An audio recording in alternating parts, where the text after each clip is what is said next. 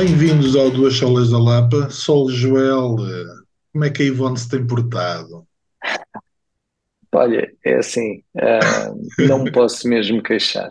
Não sei se é ter o terceiro filho e realmente já, já vale tudo, uma pessoa já entra naquele modo que pá, está tudo bem, já está tudo. Mas não, mas ela tem, é uma fofa, tem dado excelentes noites. ah, Uma coisa, ainda não fez um não é? continuar. Estamos a 2 de maio, nasceu a.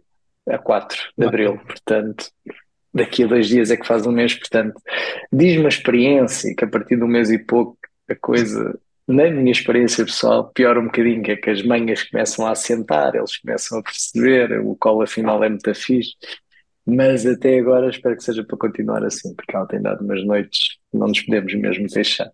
E tu, meu amigo, primeiro deixa-me deixa-me a minha lágrima cair, porque estou um mês fora e volto, e quer dizer, lá o senhorzinho que sempre nos acompanhou, acho que não houve um podcast que ele tenha falhado, se falhou foi um ou dois, Talvez início. repente, e de repente tenho aí uma Moby Dick que, de verdade seja dita, é um quadro bem bonito, Tô, gosto muito desse quadro, mas sinto muita falta do, do, do senhorzinho que nos abandonou. da minha esposa quando eu terminei o Moby Dick há uns dois ou três anos. Ela ofereceu-me isto tudo prenda de Natal.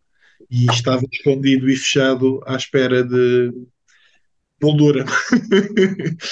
E então ontem pensámos, epá, não, olha, deixa lá arranjar qualquer coisa para espetar com aquilo numa parede. Não quer dizer que vá ser a parede final, mas Curiosamente, eu também posso dizer que estes aqui atrás, que não existiam, são também são novos. Eh, também foi, isto foram os trabalhos de faculdade que a Joana, que a Joana fez, que a gente gosta muito, acho que era muito giro. Foi ela que fez, e também foi, foi a mesma coisa, já estava à espera. mais de um ano, dois, três anos, não sei, à espera de serem moldurados, Eh, mas entretanto não há nada como um nascimento para tu quereres pôr a, a casa em ordem, em ordem, Já que têm afinal muito tempo livre em mãos, não é? Bora lá. Exato. Foi aquele pré, pré-nascimento que, bem, vamos lá pôr então isto em ordem. Ah, e já agora dizer, em meu respeito, foi para aí dos primeiros pregos, pregos não, ah, nem sei como se diz, ah, mas metes lá a bucha e, e apertas, que eu fiz, foi a ajuda do meu pai. Portanto, Muito aos bem, 38 anos me emancipei. muito bem, muito bem. Pá, eu ia brincar contigo porque hoje foi uma excelente noite para a gente gravar o podcast, porque o- está a ser uma aula de política e eu estava ali todo envolvido a ouvir o Costa e os comentadores. Ah, ah, tá, ah, não sabia, eu, eu, eu vi as notícias às 8 e pouco e ainda não sabia se ele ia dar uma conferência de imprensa. Ele estava à conferência de imprensa, Galamba apresentou o pedido de demissão às 8h15, 8h20 e ah, ele, então foi logo às assim. 9 não aceitou a demissão. Estás a gozar. Eh, não aceitou a demissão eh, e essencialmente o que está a dizer é Senhor Presidente, se não gosta, demita. E o Senhor Presidente já mandou um comunicado a dizer que não gosta da decisão. Portanto, isto está a ser muito giro. Ah, Estás-me a fazer perder o meu desporto favorito, que é Ai, ouvir olha, estava-me a passar, porque foi mais ou menos isso. Eu, nós começámos a jantar um bocadinho antes das oito, portanto eu vi para aí até às oito e dez, estava a dar aquilo, depois desliguei a televisão e, e não estava mesmo a par disso. É pá, maravilhoso. Eu, eu- devo dizer, uh, Chama-se quero, política. Pois, política. eu quero pedir desculpa ao Costa, porque eu que sempre fui muito crítico de, de governos socialistas, uh, epá, este governo tem, tem sido uma maravilha. Eu acho que nunca ninguém pensou que isto, que isto fosse, é fosse tão incrível. eu tenho chamado no meu Facebook uma ópera bufa, porque eh, isto é uma farsa. Eh, mas tem a maioria absoluta, portanto, aguentem. Isto é, epá, está a ser maravilhoso demais. Portanto, desculpa, Costa, eh, tu estás a fazer por mim o que nunca nenhum governo fez. O Sócrates esforçou-se, mas este realmente tem sido umas atrás das outras. Semanalmente, o governo Sombra tem sido as coisas mais interessantes sempre, semanalmente há, há conteúdo inesgotável, aquela malta. E o programa do Ricardo também, que tinha visto. Mas eu não tenho visto, mas tenho que ver esta semana porque é capaz de valer muito a pena. Assim, eu- ele já falou isto no domingo, ou seja, antes da cena de pancadaria toda. Está ótimo. Não sabia disso, olha, ok. Maravilhoso. Muito bom. Olha, sugestões. Neste mês em que a tua filha chegou, em que tu tens ouvido muito choro, ou pouco choro? A que é que te tens dedicado? O que é que tens ouvido, lido, visto? Pá, eu lido, já sabes. Alguns dos nossos ouvintes, dos dois ou três que a gente tem, houve alguns que vieram ter comigo e dizer: pá, a parte das sugestões é aquilo que a gente mais gosta. E eu fiquei, ok, pronto, se calhar vamos começar a fazer sendo assim, sugestões. Sendo, sendo assim, deixamos de preparar tudo o resto. Claro.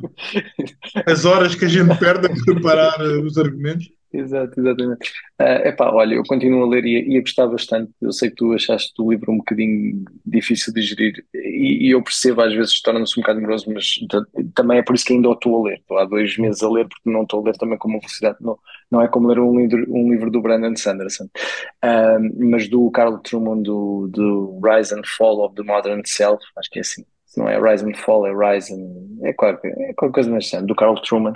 Um, tô, continuo a gostar muito, gosto muito de. Eu sou muito interessado por este por esta parte histórica de, de como é que nós chegamos aqui e acho que ele começa a traçar nos poetas no século XVII ou assim uma coisa e isso interessa muito porque realmente ele, ele abre logo o livro a falar de uh, nós às vezes achamos que isto foi uma coisa muito recente foi a revolução sexual levou aqui mas antes da revolução sexual para estas ideias eh, mesmo do que aconteceu na Revolução Sexual e desde aí, nos últimos 100 anos, para chegarem onde chegaram, teve que haver muita coisa, como ele diz, teve que ficar no imaginário social das pessoas. E mesmo as pessoas não conhecendo o que é que Nietzsche disse, o que é que o Freud disse, o que é que uh, outros tantos, o Darwin e outros tantos disseram, a verdade é que as ideias que eles têm, muitas delas, estão agora no, no, no, nosso imaginário coletivo e fazem parte da maneira como nós vemos o mundo, que é uma coisa que até ao século XIX era super distinta da forma como nós vemos o que é que é a pessoa, o que é que define uma pessoa, o que é que identifica uma pessoa, como é que uma pessoa se deve ver. E isso eu estou a gostar, estou a gostar imenso. Tem, tem-me ajudado a pensar e a, e a articular melhor o discurso a algumas coisas, porque realmente há coisas que nós sabemos, mas eu pelo menos é, não sei porque é que achei ou porque é que penso assim. É, é assim que penso. Uh, e, e aquilo tem realmente dado ali algum, algum contributo para, para esse crescimento. Pá, depois, uma coisa que queria ah, falar contigo, uh, eu acho que até já tinha, já tinha referido uh, aqui neste podcast alguns, pelo menos, eu acho que a gente já falou de filmes de terror. Eu nunca tinha visto o The Ring e pronto, e fazendo já aqui um eu disclaimer. sem ver o The Ring. Pronto, eu não vi a versão japonesa, vi a versão, isto foi numa, num dia à tarde que a Joana saiu e eu fiquei cá e daqueles dias, olha, vou ver um filme. E liguei na HBO e estava lá o The Ring. Eu pensei, pá, eu nunca vi o The Ring, porque sempre me foi vendido que o Ring realmente é Pá, aquilo é tramado, tramado, tramado. E pá, e eu com. Há muito tempo já, há muito tempo. Por acaso, há pouco tempo vi filmes de horror, mas assim, destes que me pareciam assim mais pesados, não vejo há muito tempo. Então, passaram-se anos e anos, aquilo já é 2000 e, sei lá, 2007, 2008, 2010, menos, se calhar. Aquilo já tem muitos anos, se calhar já tem 20 anos, aquilo se calhar é 2002 ou 2003, pensando bem calhar já é dessa altura. Mas é provável. Uh, mas entretanto, uh, pá, estava à tarde e eu pensei, pá, pá, vou começar a ver. Ah, é, né? Pois. Uh, e foi curioso, para já não achei o filme de todo super assustador. Não achei mesmo. Até porque passa como uma. É quase um policial, não é? Eles andam à procura. É, é ou seja, depois é que ainda por cima, eh, também é assim, se calhar há 21 anos, a verdade é essa, é a mesma coisa. Eh, quando o Silêncio dos Inocentes foi feito, ver o Silêncio dos Inocentes na altura ou ver agora, acho que para mim foi diferente ver quando era mais novo ou ver depois de já ver não sei quantos filmes de suspense que não sei.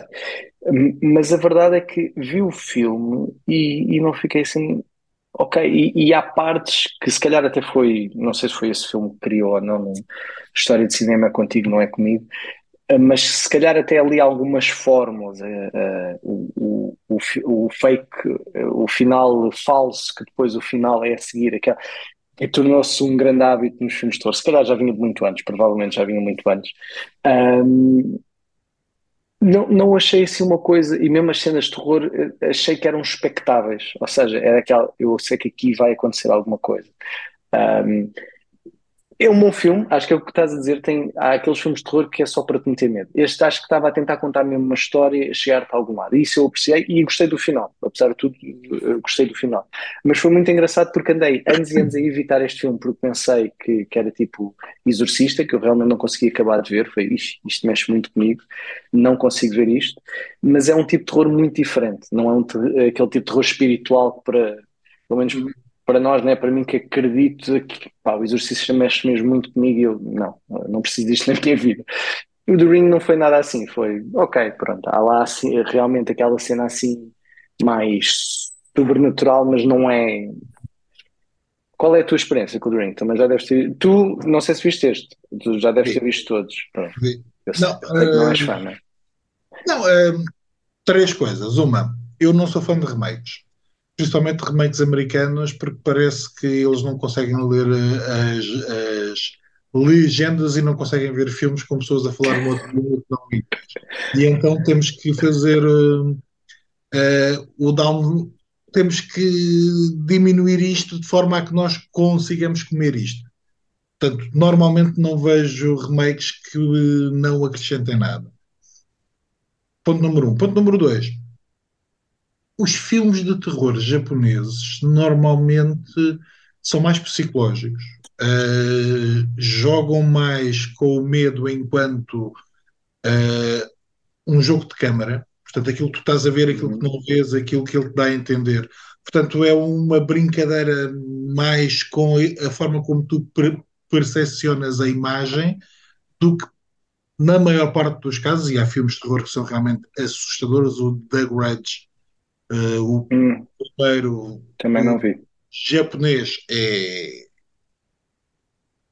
doloroso, um, mas eu não me, eu vi muitos filmes de terror uh, japoneses do final do século XX e do início do século XXI, portanto, entre ali entre 95 e 2008, 9, 10, um, e na maior parte dos casos é muito.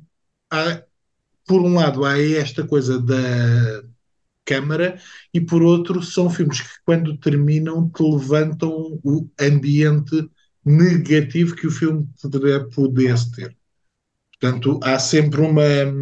Normalmente, aquilo que está ligado com maldições, e as maldições são levantadas, uh, e de alguma, coisa, uhum. de alguma forma a coisa fica resolvida. Quanto à versão americana, pá, eu vi, não me lembro. Uh, Lembro-me de ter achado que não estava tão mal quanto isso, mas eu embirro com os remakes, portanto acabei por não dar. Lembras-te da história é muito diferente? Ou, ou é o paralelo é mesmo? É tudo semelhante. É, é tudo okay. semelhante. A piada. Uma coisa, deixa-me só dizer-te, eh, uma coisa que eu, por exemplo, não estava à espera, uh, sempre porque o que eu me lembro, ou seja, o The Ring é conhecido pela cena da televisão uhum. estática, e depois realmente a cena de, de, floresta, assim, aquele meio mais rural. E eu não estava à espera que grande parte do filme fosse passado num, numa cena urbana. Uh, então isso para mim foi, foi alguma coisa. Isto não era o que eu estava à espera. é uma das vertentes da versão americana versus a versão asiática, ou okay. chinesa. Porque apesar de se passar também numa cidade, as cidades são ligeiramente uhum, uhum. diferentes. Uhum e tu, quando passas para a parte mais campestre, são pequenas cidades. Também se passa, uhum. uh, também tem a questão do poço, tem a questão de um hotel, um hotel uh, nas montanhas, uh, mas isso é tudo muito semelhante. A piada está em tu leres os livros. Porque ah, é de livros? Ah, eu não sabia. É uma adaptação, são três. Eu não me lembro do segundo agora mas há uma variação um, e há uma linha condutora que liga os três, mas para tu, tu teres uma ideia, o terceiro já pega numa questão que é mais um, molecular e que acaba por alterar a realidade. E torna-se muito interessante muda completamente. Cada, cada livro vai aumentando a mitologia e quando okay. chegas ao último, ele vira aquilo tudo ao contra.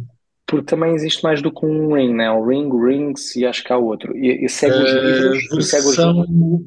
versão japonesa eu acho que vi três, acho que provavelmente há quatro, ou cinco. Ok. Uh, eu acho que vi três, epá, já não consigo pôr de pé, mas daquilo que eu me lembro não, não segue propriamente o. E os livros também são japoneses? Sim, sim. Ok, ok. Eu até Mas nunca li um livro de terror. pá, eu tenho alguns. Eu tenho essa dificuldade, uh, porque para mim o terror é muito visual. Uh, e os poucos livros de terror, ou alguns livros de terror que eu li que eram tidos como muito assustadores, uh, não me não mexem com a minha imaginação como a imagem mexe. Uh, como a imagem e o som. Uh, o filme de terror, se tu tirares o som, na maior parte dos casos, são imagens que podem ser mais ou menos asquerosas, dependendo se é um género mais sangrento ou não, mas é a simbiose entre aquilo que tu vês e aquilo que tu ouves que acaba por assustar. Mas gostaste então da versão da, com a Naomi Watts? Foi, é assim, eu acho que daqui a dois, um ano já não me vou lembrar bem. Foi, é, é, achei, não é daqueles filmes, primeira coisa, que possas realmente é assustador, é, tá, Não, tá não é. giro, tá giro, mas, mas tendo em conta os que eu já vi, é mais um. Sinceramente, não é aquele que é mais um. Não há, não há nada que eu diga, ah, isto realmente é outra coisa. E tu, neste mês, o que é que tens para me recomendar? Ui, e, e vais ter que, vais ter que ir com calma, porque tu num mês deixa-me adivinhar. Vou tentar, vou tentar, não sei. De ver a fotografia. Leste, não vi, não vi a Não, fotografia. foi, o meu Portanto, mês, leste, foi o meu mês de férias. oh, ui, ainda por cima, então espera. Deixa-me fazer aqui umas contas rápidas. Sete por semana, vá. Leste 25 livros. Não. Li Não deve 10 estar muito longe. livros de não banda desenhada e depois li mais uns 12 ou 13 de banda desenhada. Ah, eu estava a contar, eu estava a fazer esse mix, já estava à espera. Portanto, tu acertei. 23, vim para 25. Vês? Sim, mas olha, Já- deixa-me começar pelo cinema. Uh, eu vi uma coisa chamada Bullet Train com o Ah, com o Brad Pitt. Eu, ah, eu vi que tu escreveste alguns que tu gostaste. É assim, é um filme Eu de ação que eu acho que tenta homenagear em algumas cenas o Tarantino, mais pela escrita do que por Ok, aquilo que fez. É daqueles filmes em que tu vês alguma coisa a acontecer, tens muitas personagens e elas todas estão interligadas sem saber que estão interligadas. Tem um humor um bocadinho doentio, epá, mas eu achei piada. Ok. Achei Tu disseste para mim o re- resultado. E se é filme com pancadaria, vê. É assim um, uma espécie. Bem, eu não vou comparar com o John Wick, mas é um filme com muita pancadaria, com muito humor, com muita parvoíce, mas que se vê bem. O John Wick é das melhores coisinhas dos últimos tempos. Todos. Eu ainda não Pois, vi o último, acho que há um novo, também o não. 3, ainda não vi. Mas aquilo é Mas das melhores os coisinhas. outros dois que eu vi, ah, vi o Card Counter com o Oscar Isaac, do Paul Schrader, que é o argumentista do Taxi Driver, que também realizou alguns filmes. Salvo erro, este é o mais recente. Eu gostei muito, especialmente por causa da realização, mas é um filme que é interessante. E vi uma coisa que me andava a fugir há muitos anos, quase há 40, eh, que é o Blood, Sim- eh, Blood Simple, acho que é isso, deixa-me confirmar aqui. Blood Simple, que é o primeiro filme dos irmãos Coen, Ok. Epá, que também é uma grande realização, eh, e é o primeiro filme deles, então tu ficas com uma ideia de, epá, lá, como é que eu tinha deixado isto passar durante tempo. Quanto a livros, deixa-me sugerir eh, três, provavelmente tu poderás sentir algum interesse com um deles, mas This Little Art, da Kate Briggs. Um, Ok.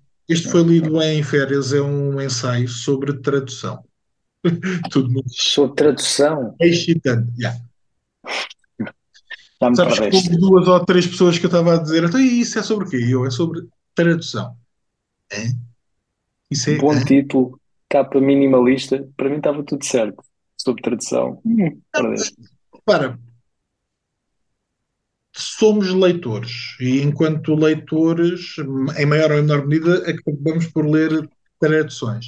E é um artigo, é um, é um ensaio que vai falar sobre muita coisa, mas que fala também sobre as decisões que o tradutor tem que fazer eh, quando faz uma tradução, das coisas mais, com, mais comezinhas até às mais complicadas. Mas ela começa com um exemplo, que é uma obra do Thomas Mann, que é A, Mon- A Montanha Mágica. É um, um livro escrito em alemão e a determinada altura tem uma conversa em que ele fala em alemão e a mulher com que ele está a falar fala em, em francês. E ela começa por colocar a questão: devemos traduzir o francês ou não? É que quando o livro aparece em alemão, o, fra- o francês está lá mas eu não, eu não deixei o alemão, eu traduzi o alemão para inglês.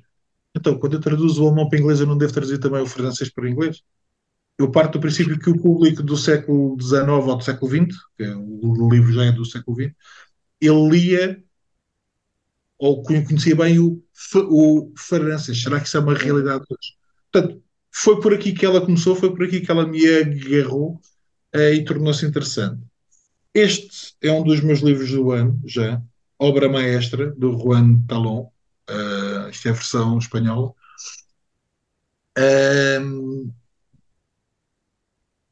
e, é, e, é, baseado em factos verídicos. Portanto, o Museu Re Reina Sofia foi inaugurado e a determinada altura eles inauguraram a obra de um artista um, americano, que é o, eu agora já não me lembro, uh, Richard Serra, que é escultor, então inauguraram uma obra dele com 38 toneladas em ferro. Okay? Uau. Uns anos depois, perceberam que a obra tinha desaparecido. Ou seja, estava uh, com uma empresa que tinha, uh, que tinha como mi missão guardar a obra.